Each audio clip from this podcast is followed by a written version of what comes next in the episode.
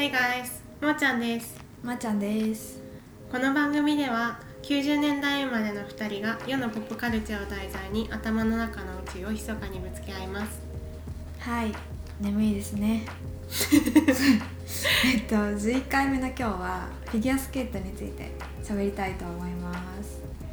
なんか12月の、まあ、クリスマスぐらいの時期に全日本選手権があるってこ私が好きなフィギュアスケートが今回のテーマ。よろしくお願いします。お願いします。はい。じゃあなんか前半でどんな試合があるのかとか、まあざっくり採点方法とかを紹介して後半で、まあ、選手について話していきます。はい。はい。でまあスポーツでなんか採点が出るっていううん。からこそ、まあ、世の中の意見が幅広くあると思うんだけど、まあ、今回のはあくまで私の楽しみ方ってことで話していきます。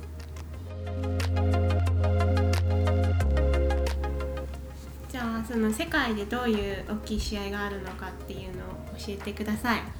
お願いします。じゃあなんかトップ選手が出るような国際大会とか中心にスケジュールざっくり、はい。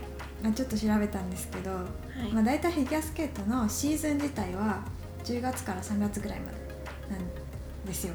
うんうん。で大体10月から12月ぐらいまでまずグランプリシリーズっていうさああ知ってる。なんか NHK 杯とかうんうん。ロシア杯とかあるじゃん、うんうん。中国杯とか。あれをえっと何回？何回？6, 6箇所？6カ国でやるのよ、うんうんでトップ選手は大体2試合出るのそのうんうん。うん1人2試合。うん。で2試合の戦績を全部バーって見てトップ6の人が最後の週にあるグランプリファイナルってやつに出れる。うん6人だけなんだ。そう。6人っていうか6組か。うん。シングルは6人。うん。うんペアは6組。うん。でそれが12月頭ぐらい。で今年はそれが中止になっちゃったんだけど、うん。まあ、毎年そういう感じで12月の後半ぐらいに、まあ、各国のナショナル大会これは国際試合ではないんだけどだから日本で言ったらクリスマスぐらいに全日本選手権はいはいはい。があってで1月になるとヨーロッパ選手権と四大陸選手権っていうのがあってうん。でまあなんかヨーロッパの選手はヨーロッパ選手権うん。でなんかこっちが先にあの大会としてできてたらしいでそしたらさアジアとかさアメリカとかの選手はさ、ヨーロッパ選手権は出れないじゃん。そうだね。そうだからそあのヨーロッパ以外の地域の選手は四大陸選手権出るっていうイメージ。ああ四大陸選手権はじゃあヨーロッパの人出ないんだ。出ないの。そう。知らなかった。えロシアの人はヨーロッヨーロッパパ選手権。あそそううなんだ。へで3月になって世界選手権。でここが一番大きな山場みたいえうんうんうんなイメージね例年。うんうん。ただ今年今シーズンは2月にオリンピック2月ぐらいかな、がある。ってことで今年はオリンピックがもう最大の。なるほどね。じゃあ今年は世界選手権よりオリンピックにみんな注目注力を注いでいくって感じか。なのかな。うん。なんかオリンピックの後に世界選手権だからうん。オリンピックでメダル取った選手は世界選手権出ない人もいるよね。確かにうん。そんなイメージある。ね。なんかだからオリンピックでちょっとダメだった選手が世界選手権で金とか取ってたりとかするイメージ。確かに確かに。そうそういうざっくり1年間の試合はそんな感じらしいです。じゃあトップ選手はもう冬ぐらいがめっちゃ忙しいんですね。いろんな国飛び回って、ね飛行機乗りまくって。うん。ね。時差。やばいよね。ね。ね。体のコンディションとかもさ信じられん。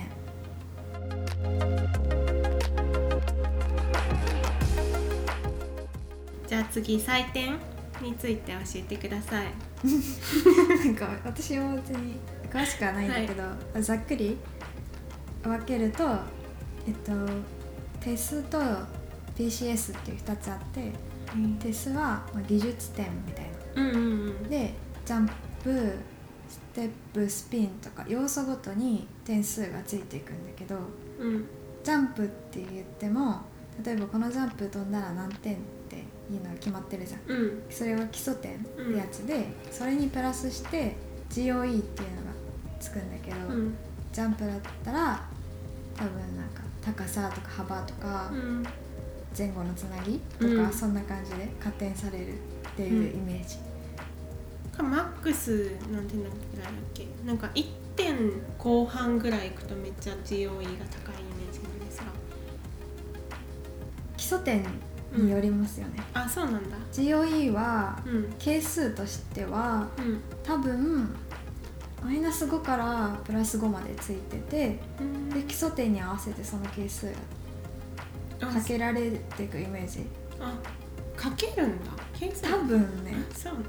だからうん。例えば基礎点が高いさ4回転ルッツとか飛んだら、うんうん。ダブルアクセルとかに比べたら GOE の出る幅が大きい。うんんうん。だよね、うんうーんなるほど。っていう仕組みだと思います。ちょっとあのちゃんと調べてくださいねちゃん。と見たい人。なんか羽生くんとか GOE がめっちゃ高いイメージですね、本当にね。でもう一個の PCS っていうのはとプログラムコンポーネントスコアのうん。略で、なんかその手数って技術点と、まあ、若干連動はしてるんだけどかぶってない要素の評価みたいなイメージ。で PCS の評価項目はなんか5個あってスケーティングスキルとつなぎととパフォーマンスと振り付けと音楽の解釈っうーん。ていうところであそうなんだ。技術も入ってくるんだねここにも。思ってるよりね技術も入ってくる感じ、いやてっきり振り付けとかあの表現力の話だけだと思ってました。ね。へー。そう思いがちだよね。ね。そう実際のところは結構技術点と連動してくるイメージが私はあります、あそうなんですね。うん、次は女子のシングルの選手ですね。5人ぐらいはい。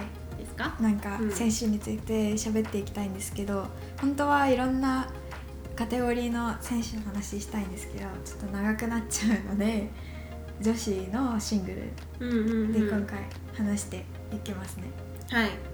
で、まあまずなオリンピックの優勝争いをするのではって言われているような選手2人ぐらい最初に話したいと思います。はい。でまあもう台風の目ワリエワ。マリエはロシアの、えー15歳。で今年シニアに上がった選手。なんだけど若うん。もう世界ん？ワールドレコードをショートフリー合計全部更新しました。えー、なんかどんどんさシニアに上がってきてすぐなんかみんな世界記録更新していくイメージだよロシアの最近の若い人。はていうか多分、うん。シニアより下の子の方が強いんだと思そうなんだ。ううん。へえ。だと思うよ。ちっちゃい子の方が飛びやすいからってこと？いや単純に競技の進化じゃない。うーん。もう小さい時からバンバンバンバン4回転を練習してるから。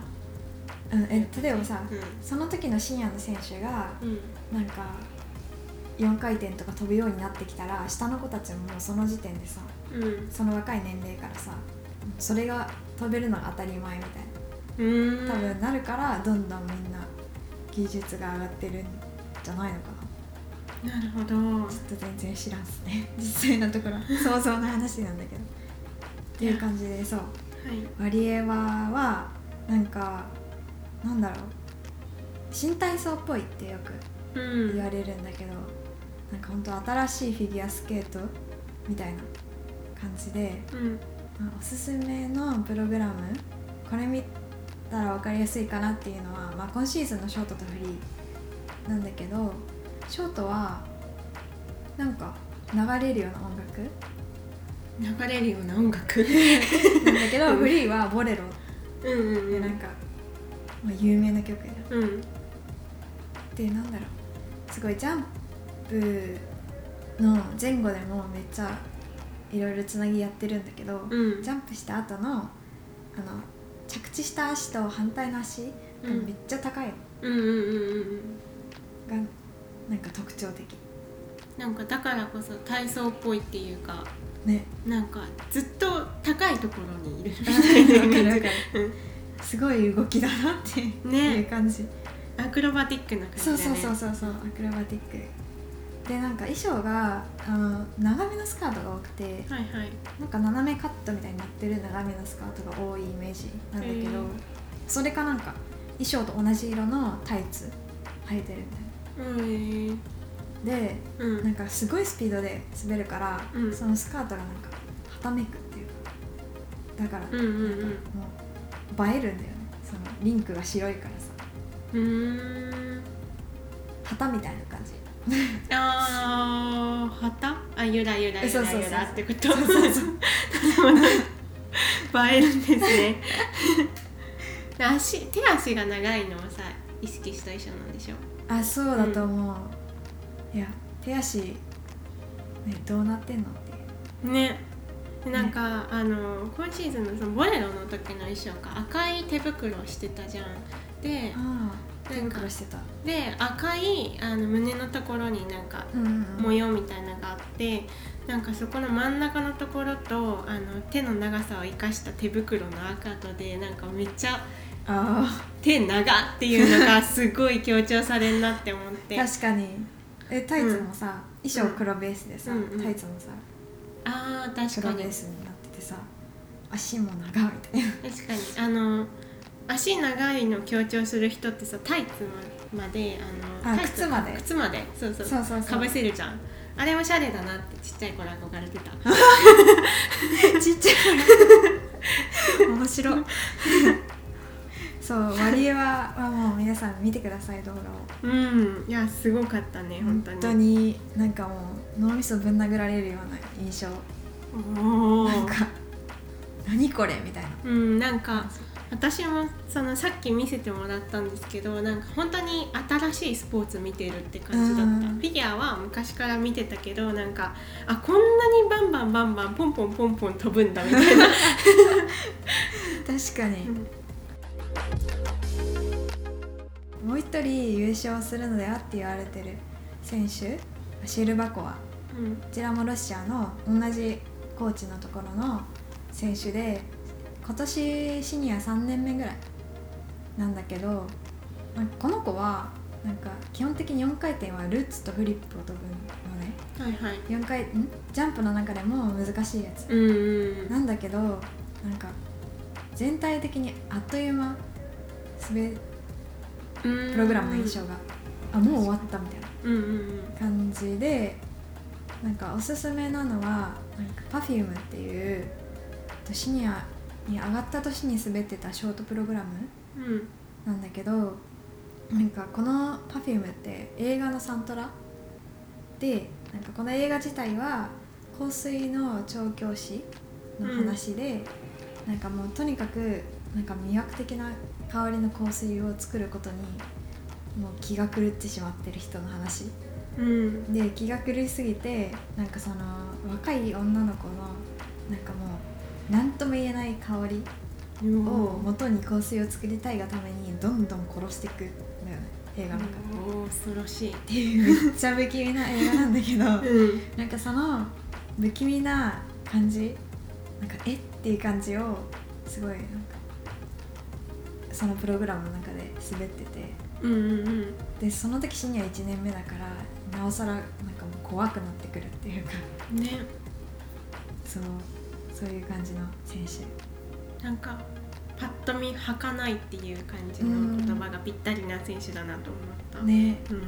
そう滑ってる印象は儚いうん感じなんだけど去年のロシア選手権で体調不良の中強行出場して周りにも止められた中無理やり出てもう4回転あのちゃんとめっちゃ決めて3連覇したっていう、あすごい。ね、土壇場の調整力がすごい高い選手だからなんか、まあ、優勝するのではって言われてる一人に入ってる。ああそうなんだ。と思う。ね。いやでも体調不良の時は休んだ方がいいよ。まあね普通の凡人のがわからないけどまあね。したら。でもあの、うん恐ろしいロシア選手権で3連覇してるっていうのはもいやすごいね。なんうとかんでもない。ね。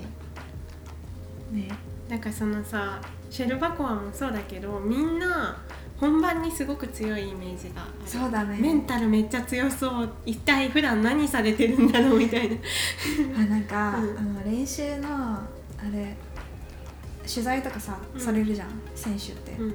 なんかこのクラブの取材の様子見てるとあの曲かけて投資練習とかうんうん。してその中でジャンプミスしてると普通の日の練習だよ。うん。1個でもミスしてると終わった瞬間号泣してる選手たち。おおすごいな。ね。極限状態なんだね。なんかうん。ものすごいなんだろう。なんていうの？勝負？ん？負けず嫌い？うん。そう。なんだなって。ねいやなんかさ正直ちょっと心が病んじゃったりとかする子いるじゃんロシアの方でも。なんかすごいメンタルの状態に追い込まれながら日々やってんのかなっていうのを勝手に思っちゃう。まあね、うん。スポーツって好きですね。すごいっすね。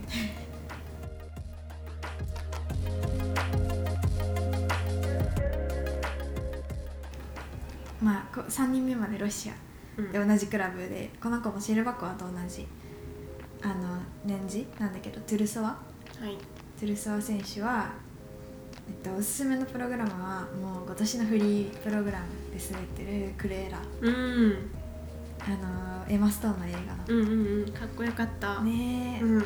であとはジュニア時代に滑ったキルビルが好きなんだけど。へえ。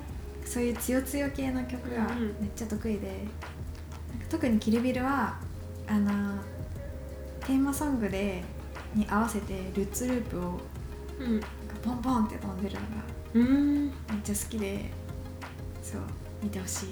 かっこいい。かっこいい。でなんね。かこの子は一番なんかテクニカルが強いって言われてる選手。うん。で多分技術点ってこと？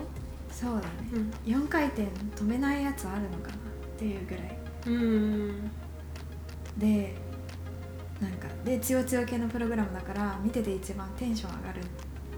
確かに。おお来たみたいな、確かに確かに。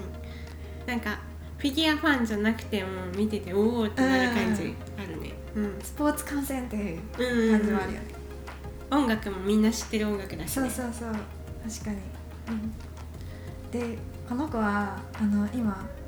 今？っていうかちょっと前から怪我して。へえでグランプリシリーズ欠場してたから一番オリンピックの時にどう出てくるか読めない。なるほどね。だよね。でなおかつ決まった時の点数すごい出るから、うんうんうん。ジャンプ決まった時。男子並みのでそうだよね。そうだね。でもこの3人とも男子並みだしそうなんだ。でなんか、うん。背中の筋肉がすごい。のへえなんか衣装とかでなんか背中さ結構網網の衣装とかよくあるじゃん、うんうんうん。わかる？筋肉すごいの本当に。あそこ見てんだ。いやなんか、うん。そんなに注目して見てなくても、うん。すごって思うぐらい。すごい、へえ森ってこと？森っていうわけじゃないけどバキバキみたいバキバキしなやかな筋肉ってやつ、えでなんか個人的にねその筋肉のつき方っていうかうん。なんか首の感じとかもシメになんか似てるんだよ。ねあトラジョのね。急にトラジョの話。ね、うん、そう。ああなるほど。なんなんとも言えないけど似てるなってずっと思ってんの。へえそう。でなんかそういうさ強強な印象じゃん、うんうんうん。でもさあのキスクライってさうん。滑り終わった時に座ってるところ、うん。でいつも首が座ってないの。なんかもうゆらゆらしてるの首が。やばいじゃん。なんか滑り終わったもうすごいやつ滑った、うん。あの座ったニコニコして手振ってもう首もゆらゆらして。る かわいい。そうなんだよね。で最近ようやくゆらゆらしなくなってきた。へでも今18ぐらいだと。18にして首が座りよう始めた。やく座り始めた。ね本当いつもニコニコしてたよね。なんか、うん。ね見ててなんか。まあ、そういうとこもしめちゃんっぽいってこと？あそうそうそう、ん。そうかもなるほどね。しめちゃんもスポーツマンって感じの体型だよね。そうそう。っていうロシアの3人でした。あちょっと待ってトゥルソはさあの、はい。一個言いたかった。の今シーズン赤髪にしてるんだよね、そうそう。それすごいかっこいいなって思っあたなんかショートが、なんだっけあのフリーダ。フリーだね。はいはいはいはい。でだからかだからなのかクレアラに合わせてるどっちなのかわかんないんだけど。あクレーガは白黒だもんね髪。あそっか、うん。じゃあフリーダか。に合わせて。な。なのかまあ自分のイメージ戦略なのか。なのか。オリンピックに向けての意気込みなのか。ねあれね。かっこいいよね。赤めっちゃ似合うかっこいいって思って、うん。ねちなみになんかこの子たち髪の毛めっちゃ長いの。特にこのシニア3年目の子たちが。えなんかトゥルソワが多分一番それなんだけどなんかあのラプンツェルに憧れて髪を伸ばしてるっていうジュニア時代ー、に言ってて。うん。なんかイメージ強強だけど、うなんかん割とほんとなんかねワンって感ね可愛い。じね。なんか。そそれも特に言うことない。面白い。まあ言うことはない。うんそうなんだ。まあ確かにそこら辺は普通に10代の女の子って感じだね。ね。うん。だからあんなに滑ってるのがなおさら信じられない。じゃあ次は日本の選手2人はい。喋っていきたいんだけど1人目は樋口新葉選手。でおすすめはあのえっと今シーズンじゃなくて1シーズン前か2シーズン前の「エナジア」っていうショートプログラム。うん。結構なんかダンサブルな感じのやつ。なんだけどそれとあとはなんかあの前回のオリンピックシーズンで滑ってた「スカイフォールとかもおすすめで、アデルのね。そう。でどのプログラムでもなんか曲もいいし振り付けもいいし衣装もいいしメイクもいいしうん。すごい見てて楽しい、確かで、にうん。な個人的には、ゆうんほぼ唯一トップ選手で東京出身。なんか名古屋の人のイメージ多いもんそうそうそう、うん。関西の人が多いからうん。個人的には嬉しい。確かに。明治神宮だっけ？そうそうそう、うん。明治神宮のリンクがメインリンクらしいよ。へえ珍しいね。ね。ね。そう。本当に見てて楽しいから。で今シーズンしかも「ライオンキングス」やってるからそうなんかそれ見てなんか高校生ダンスみたいな ファッションを感じるなって思って、ねファッションだよね、うん、そうそうそう。なんかハキハキしてるしあとずっと笑顔。うん。なんか例えばロシアとかの選手って割と無表情っていうか、笑ってないね。そうそう笑ってないイメージが強いんだけどやっぱ。暗い曲多いし。確かに。うん。なんかそこがすごい若葉ちゃんって感じで確かに。笑顔でハキハキでダンスって感じだし、うんねなんかいいなって思った。本当にね、ユニークな選手だよね、うん本当にユニーク。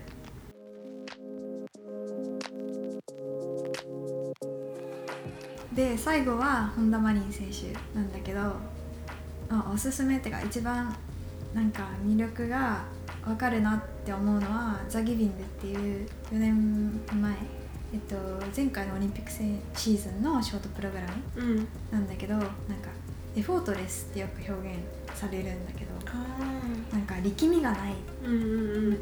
無駄がないみたいなうんうんうん感じ、でなんか本当にスムーズになんか滑滑ってて、うん。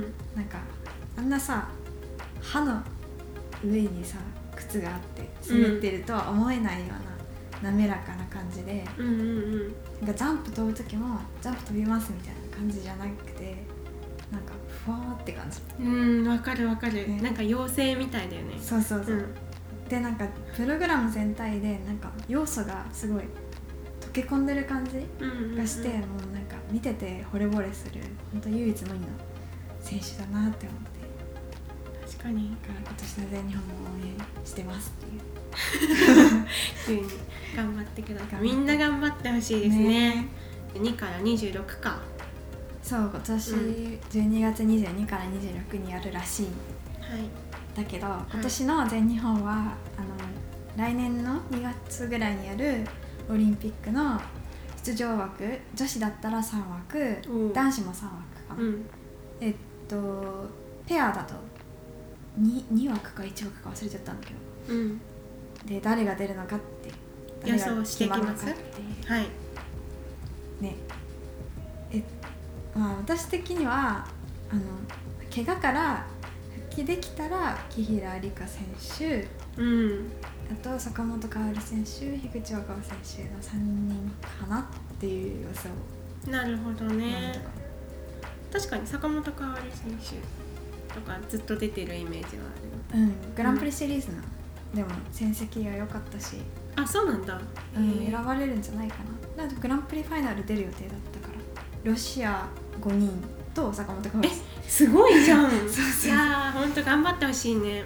なんか 私坂本花織選手めっちゃ好きだわ。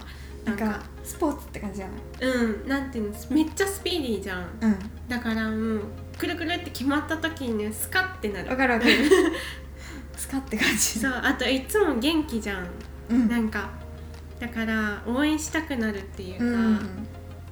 ナチュラルなキャラクターだよね。そうそうそうそうそう、ねあと木平梨花選手もなんか音そのものって感じの滑りで個人的にすごい好きなんだよね。怪我してたのね。怪我今怪我はまだ治ってないのかなわからない。えでも結構何シーズンか前からずっと怪我はある中滑ってたっぽいから。そうなんだ。ね。ねえでもオリンピック出たいだろうしね。ね。うん。前回出てなかったっけ？前回は年齢、年齢制限かうん。シニアに上がってなかったかで出てない。あそっか。そう。ね出てほしいえね。ね男子もね。うん。うん男子はね羽生さんですよね。こちらも怪我がどうなるのかっていう。う、ん。全日本出れなかった場合オリンピック出れるのかだいぶ。そっか。選ばれるかだいぶ危ういからね。そうなんだ。うん。今年さ国際大会あんまりできなかったじゃん。うんうん私グランプリシリーズも欠場しちゃったから。うん。うんそうすると全日本で結構決まっちゃう。ねオリンピック出れるか。多分。そうね。か仮に治ったとしてもねば万全の状態でいけるかっていうのもあるらしいね。うーん。でもなんかうん。男子は割とトップ選手がとその次ぐらいの選手の差が点差があるからうん。全日本に出れたら結構硬いぐらいなイメージはある。なんとなくねあ羽生くんが出れたらね。そうそうそうそう。んなるほどね。確かにね。なんか今までもちょっと全然次元の違う点数出してたイメージがあるわ。ただ最近結構みんなあの上がってきてるから。うーん。他誰が誰がいるの？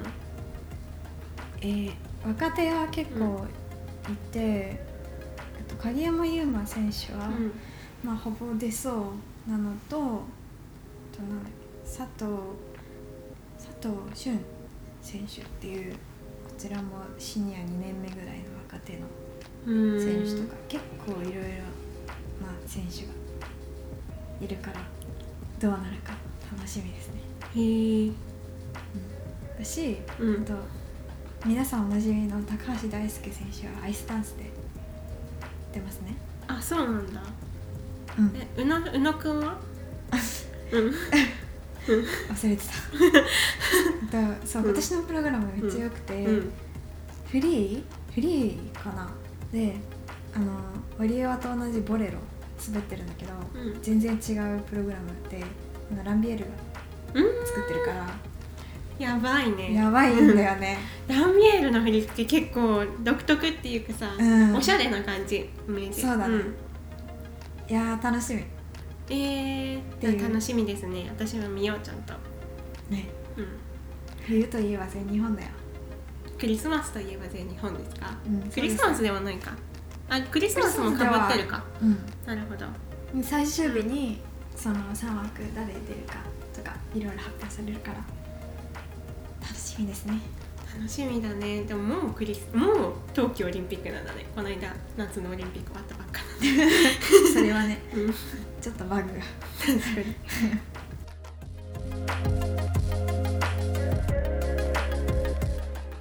って感じではい。はい。フェリックス仲間の皆さん聞いてくれてありがとうございました。はい。じゃあ今日のフィギュアについても皆様の感想をお待ちしております質問とか何でも送ってください。はい。はい。匿名で送りたい方はとプロフィールにある、えっと、質問箱の URL とかあとツイッターでつぶやきたい方はぜひハッシュタグもまごと MOMAGOT ををつけてつぶやいてください。はい。読んでます。読みに行きます。はい。はい。じゃあまた次回。じゃあまた次回。ね。来週？来週かな？かな？じゃあバイバイ。